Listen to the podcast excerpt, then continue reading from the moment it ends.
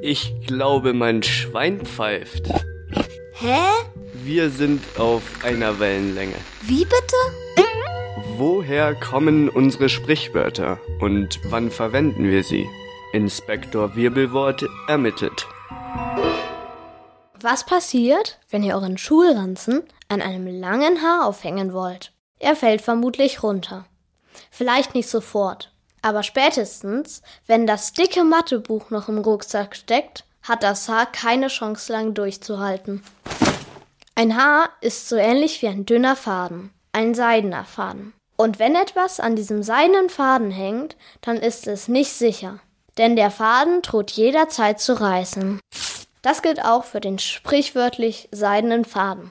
Wenn etwas daran hängt, dann ist es in Gefahr und der Ausgang ungewiss. Hm. Ungewiss ist auch, woher die Redewendung überhaupt kommt. Denn für sie gibt es gleich mehrere denkbare Erklärungen. Die wahrscheinlichste stammt aus der griechischen Antike. Sie geht zurück auf die Geschichte über den König Dionys von Syrakus und einem seiner Berater am Hof Damokles.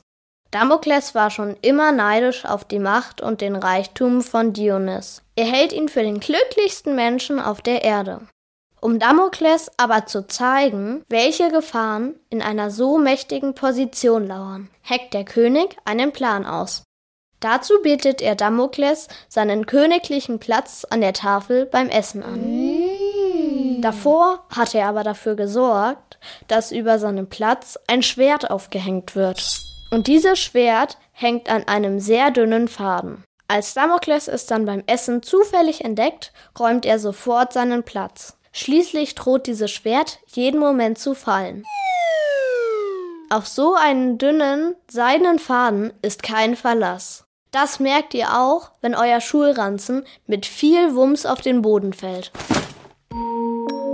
Versteht ihr bei einem Sprichwort auch nur Bahnhof? Inspektor Wirbelwort ermittelt auch eure Redewendung. Schickt sie uns an radio@feuerwerk.de.